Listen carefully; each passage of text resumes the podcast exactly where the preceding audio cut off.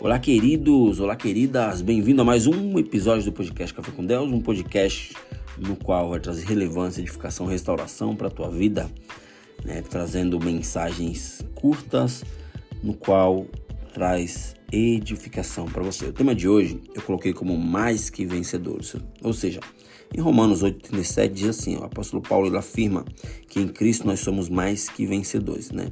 Ou seja, eu e você nascemos após triunfar sobre milhões de espermatozoides. Né? E durante a vida, queridos, vencemos muitas batalhas. Todavia, o inimigo quer que eu e você acreditemos que Deus nos pôs na terra para sermos derrotados. E isso é uma mentira. Saiba que Deus não o criou para você ser envergonhado ou envergonhada.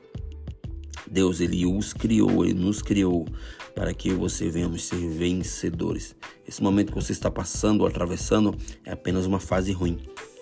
Fases ruins, elas fazem parte da nossa vida, fazem parte da nossa trajetória. Né? Eu acredito que quando você começou a andar de bicicleta, você não subiu na bicicleta e já saiu pedalando. Não, não. Teve um processo. Você foi pegando o jeito aos pouquinhos. Então, acredite que tudo na vida existe um processo. Portanto, não acredite nas mentiras do inimigo que tentam minar a tua mente. Deus ele fez grandiosas promessas para você. E você nasceu para ser mais que vencedor, mais que vencedora.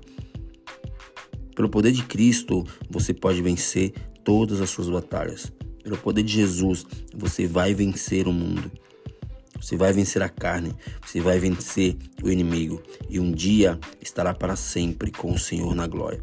Tome posse dessa palavra.